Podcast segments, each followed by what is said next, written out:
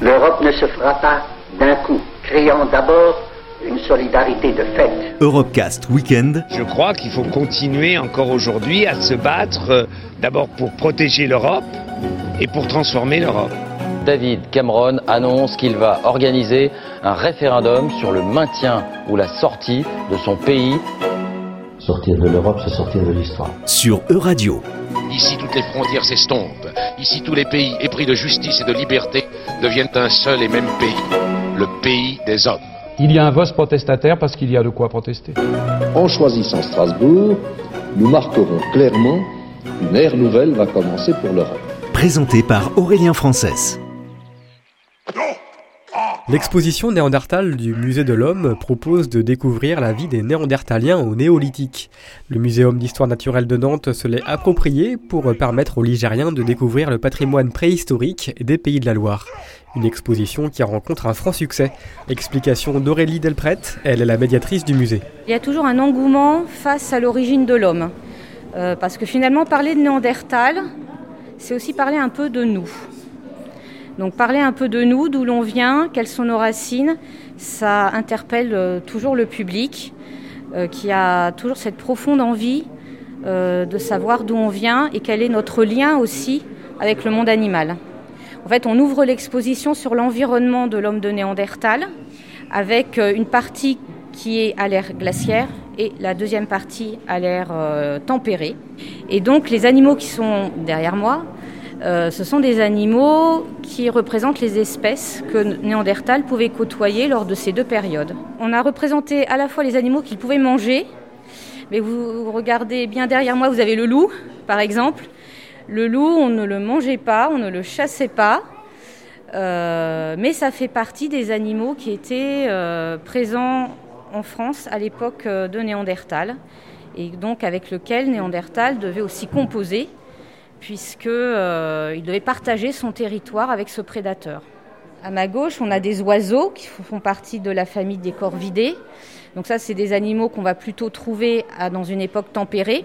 Les animaux naturalisés, ce sont des animaux qui existent toujours. Ils ont survécu au réchauffement climatique, alors qu'on a d'autres animaux qui sont dans la vitrine en face, comme le mammouth ou le rhinocéros laineux, euh, qui eux ont vécu à l'époque de Néandertal, mais qui ont disparu avec euh, le réchauffement climatique.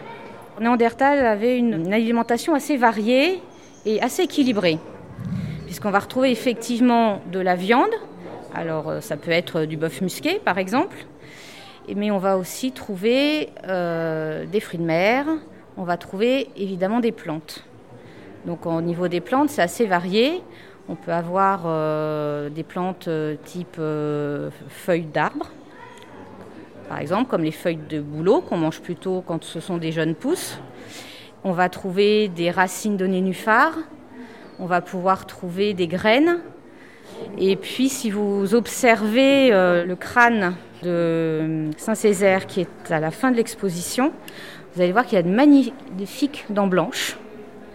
Donc nous ne l'avons pas fait passer chez le dentiste avant le début de l'exposition. Mais en fait, simplement, cette euh, jeune femme n'avait pas de carie. Et comme Néandertal a une alimentation peu sucrée, en fait, ça ne favorise pas le développement et l'apparition des caries. Pour être vraiment sûr qu'il mangeait la viande cuite, on a analysé le tartre dentaire des Néandertaliens. Et il s'avère qu'ils ont effectivement mangé de la viande et des plantes cuites. Et apparemment, selon les tribus, certains préféraient cuire dans le feu sur la braise, par exemple, et d'autres préféraient faire bouillir euh, leurs aliments.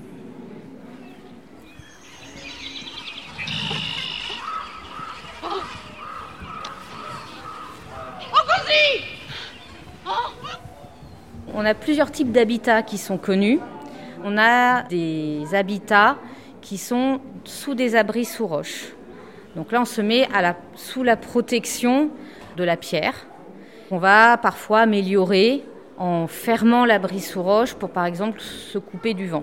On utilise en général des, petits poteaux en bois avec euh, des pots de bêtes qui vont servir de paravent. On va retrouver des campements de plein air avec euh, soit un système de paravent qui va entourer, encercler le campement, donc c'est le cas ici euh, du site de la Folie, Voilà, on a retrouvé des, des, trous en fait que l'on associe vraiment à la présence de poteaux. Et, et donc comme on n'a pas retrouvé ce qu'il y avait entre les poteaux, a priori c'était également des pots de bêtes. Et puis il y a un autre type d'habitat encore qui a été trouvé il y a de nombreuses années. C'est le, ici le site de plein air de Molodova, où là on a retrouvé des constructions, de, des empilements d'os de, mammouth, de squelettes j'ai envie de dire, à cette tente sous laquelle vivait un groupe de néandertaliens. Les premiers Européens chasseurs-cueilleurs étaient régulièrement contraints de se déplacer pour trouver du gibier et des plantes comestibles. Mais l'artificialisation de la nourriture et l'arrivée de l'élevage au néolithique eh bien, ont sédentarisé les hommes. Jean Guilaine est archéologue, grand spécialiste du néolithique. Au néolithique, l'homme continue de manger des végétaux et de manger de la viande, sauf que, à la différence du paléolithique, c'est lui-même qui produit cette alimentation. C'est-à-dire qu'au lieu de, euh, de, se nourrir de, plantes sauvages, il plante les céréales, n'est-ce pas, ou les légumineuses, il les récolte, autrement dit, il artificialise la nature. Il, euh, mange essentiellement une nourriture végétale qu'il a pu produire lui-même. Et il en est de même des animaux.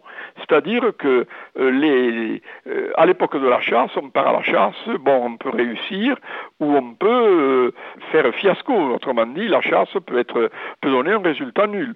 Au contraire, quand vous avez un troupeau à côté de la maison et que vous avez des moutons, des chèvres, des vaches, des, porcs, si vous avez envie de manger un beefsteak, vous avez en quelque sorte la bête à proximité que vous pouvez tuer et, et consommer, voyez L'intérêt du néolithique, c'est que l'homme fabrique d'une certaine façon sa propre alimentation et il l'a à portée de main. Mais au néolithique, ce qui est intéressant, c'est que on a affaire à des villages de sédentaires et là l'habitat prend une nouvelle forme dans la mesure où il n'est pas provisoire, mais il tâche d'être pérenne, c'est-à-dire d'entrer en jeu le, le plus longtemps possible, bien que périodiquement on était obligé, bien entendu, de refaire les maisons.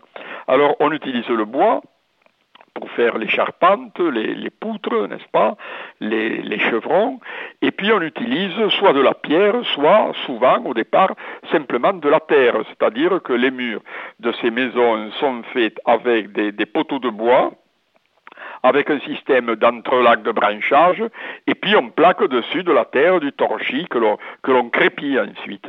En fait, il faut voir que la, néolithisation, c'est-à-dire le fait de domestiquer les plantes, domestiquer les animaux et de s'installer de façon pérenne dans des villages, euh, euh, c'est un, mécanisme qui est apparu dans les zones où se trouvaient des espèces végétales, des céréales, des légumineuses, ou des espèces animales, euh, le, sanglier, la chèvre sauvage, le, mouflon, c'est-à-dire le mouton sauvage, le roc, se trouvaient dans des endroits où potentiellement ils existaient et où on pouvait les domestiquer. Donc, en ce qui concerne l'Europe, le noyau fondateur, si vous voulez, de ces premières civilisations paysannes se trouve au Proche-Orient. Et à partir du Proche-Orient, euh, peut-être un peu comme au temps paléolithique, on a assisté progressivement à une diffusion de ces premiers paysans qui s'étaient installés dans des villages au Proche-Orient, qui avaient en quelque sorte domestiqué les plantes, domestiqué les animaux. On assiste à une diffusion de ces premiers paysans, à la fois vers l'Europe, mais aussi également vers l'Est, ils arrivent pratiquement jusqu'à jusqu'à l'Indus, mais également aussi vers le nord de l'Afrique. Vous voyez, il y a une diffusion qui se produit. Alors en Europe, elle se produit à la fois par voie maritime, à travers la Méditerranée, mais elle se produit aussi à travers l'Europe tempérée, à travers le bassin du Danube. Donc vous avez une progressive diffusion de ces premiers paysans selon un axe qui est en quelque sorte sud-est-nord-ouest. Donc on laisse le continent derrière nous, hein. donc on a plusieurs îles autour de nous. Nous sommes dans le golfe du Morbihan, en route vers le cairn de Gavrinis, un tumulus mégalithique en pierre datant de 6000 ans. Sous cette architecture, un couloir mène à une chambre funéraire. Ce dolmen, ou table de pierre en breton, eh bien, accueillait des sépultures collectives. Nous retrouvons Adeline Walter devant le cairn. Elle est médiatrice du patrimoine au conseil départemental du Morbihan. Lorsqu'on est devant le cairn de Gavrinis, devant l'entrée, on voit donc euh, cette table de pierre euh, vraiment se distinguer. Et au-dessus d'elle, tout autour d'elle, il y a des milliers de pierres qui forment donc le cairn. Imaginez donc une structure qui atteint jusqu'à 8 mètres de haut, qui fait 50 mètres de diamètre. Et lorsque nous en sommes en face, nous voyons différents degrés, un peu comme les pyramides. Alors quand on dit qu'un dolmen c'est un couloir qui mène à une chambre, dans cette chambre on ne va pas mettre un lit, c'est une chambre funéraire. En général, les dolmens sont des, sépultures, des sépultures dans lesquelles on va entreposer plusieurs individus.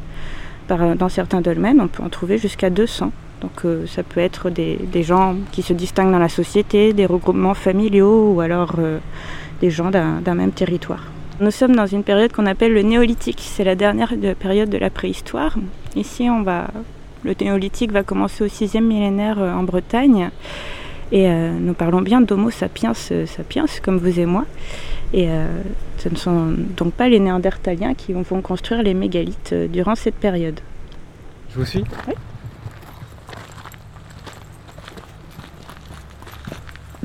Une lampe torche. C'est un peu sombre. Oui, dans un dolmen, souvent les enfants me disent oh, on va aller dans la grotte. Donc euh, en effet, c'est sombre, il fait 12 degrés en permanence, comme ce qu'on peut trouver dans les grottes. Mais là, c'est vraiment une architecture humaine qui a vraiment été construite. Donc euh, il faut faire attention aux pieds et attention à la tête, car euh, ça peut être un peu étroit. Et donc on a toujours besoin de la torche pour découvrir les mystères de Gavrenis.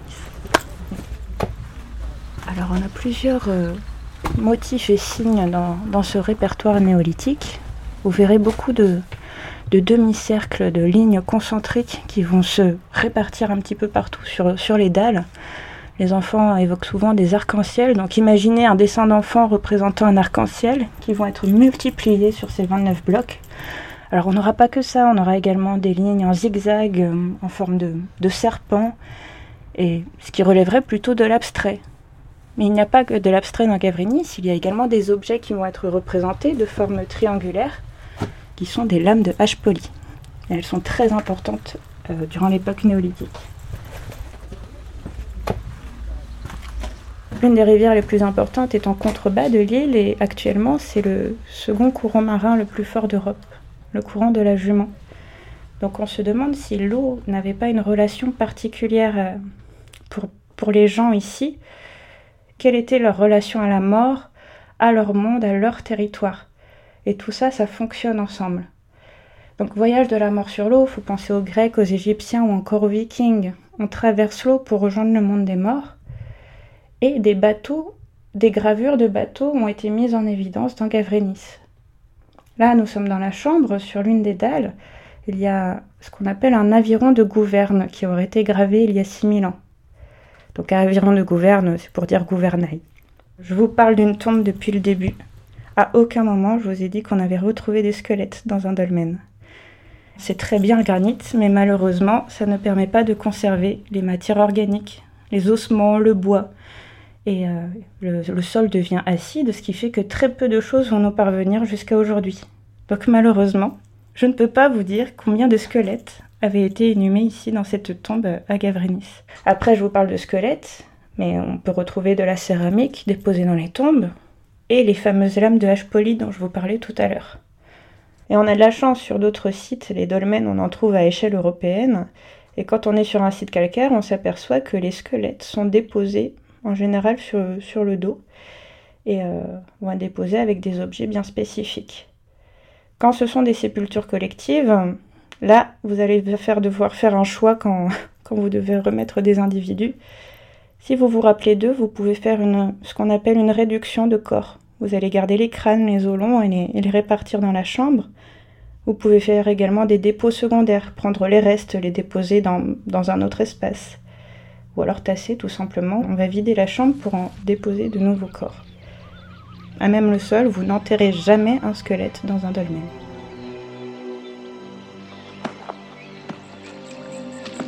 L'homme contemporain a hérité de nombreux comportements directement liés à la préhistoire. Des tatouages au réconfort du feu de cheminée en passant par la sélection sexuelle ou la domestication des animaux, tout est lié à la conscience de ce qui nous entoure. Le fait de créer une distance entre notre environnement et l'idée que l'on s'en fait, eh bien a créé l'humanité et continue d'ailleurs de le faire selon l'historien paléoanthropologue belge Marcel Hoth. Il n'y a aucune interruption dans ce processus. C'est ça le fond du problème, cette distinction voulue et non réel entre les périodes préhistoriques et le monde Au sujet des tatouages, il est évident que c'est un héritage préhistorique, il n'y a, pas de doute, puisqu'on retrouve dans les sépultures les mieux conservées des traces de, tatouages de plusieurs milliers d'années. Donc euh, il est certain. Mais en même temps, si, si on compare le fait de se tatouer, c'est-à-dire de se transformer, transformer son apparence au fil du temps, on retrouve exactement la même situation que dans toute anthropologie. L'anthropologie actuelle, donc cette étude qui porte sur les civilisations, euh, montre que toujours l'homme s'est transformé. C'est-à-dire qu'il passe d'un stade animal ou anatomique vers un, stade, euh, un statut plutôt social. Et cette sociabilité-là se marque pas seulement dans les tatouages, bien sûr, mais aussi dans les décorations corporelles, dans les pendeloques, dans toutes les formes de d'interférence entre la nature et la culture. Et c'est là où l'homme euh, est, homme. Élever un chien, par exemple, ou, entretenir des chats, ce sont des réminiscences de moments où nous avions besoin de la nature, telle qu'elle. Et donc, euh, un chat domestique, par exemple, c'est une substitution de, de la sauvagerie, mais que nous apprivoisons. Et vous savez tous que les animaux domestiques ne sont pas ne changent pas d'espèce. Ce sont simplement leur comportement qui a changé. Au sujet des enfants et de leurs éventuelles euh, peluches, je crois qu'il n'est même pas nécessaire de se poser la question. Tout enfant recherche un contact intime, soit avec un animal jeune, comme, mes enfants d'ailleurs, soit avec leur dépouille les enfants, comme les adultes, avaient exactement le même comportement qu'aujourd'hui. Ce qui change, c'est leur manière d'être, c'est leur comportement, c'est leur environnement. Mais tous les autres besoins étaient exactement les mêmes qu'aujourd'hui. Nous pensions que certains comportements eussent apparu à certains moments et pas à d'autres, ça signifie que ceux qui ne les possédaient pas n'étaient pas humains. C'est évidemment le racisme intégral et diachronique, comme on dit, c'est-à-dire un racisme qui remonte le temps. Ça, ça n'existe pas et ça ne peut pas exister. C'est le même processus qui se poursuit, aussi bien dans les barbecues, dans les tatouages, l'usage du feu, euh, la, conscience, l'art, les religions, bien sûr. Les religions se poursuivent de manière fluide et, et continue. Mais je dois quand même rappeler tout de suite que art et religion, justement, apparaissent avec le moderne quelque part vers 40 000 ans et se poursuivent exactement selon la même trajectoire aujourd'hui encore. C'est toujours le même processus que nous sommes en train de poursuivre aujourd'hui. Il faut bien voir que l'évolution de l'humanité n'est pas terminée. Nous sommes en train de la créer, de la former. Ne distinguons plus, plus jamais préhistoire d'époque contemporaine, de ce que nous sommes aujourd'hui. C'était Europecast Weekend. Retrouvez l'intégralité des Europecast sur euradio.fr.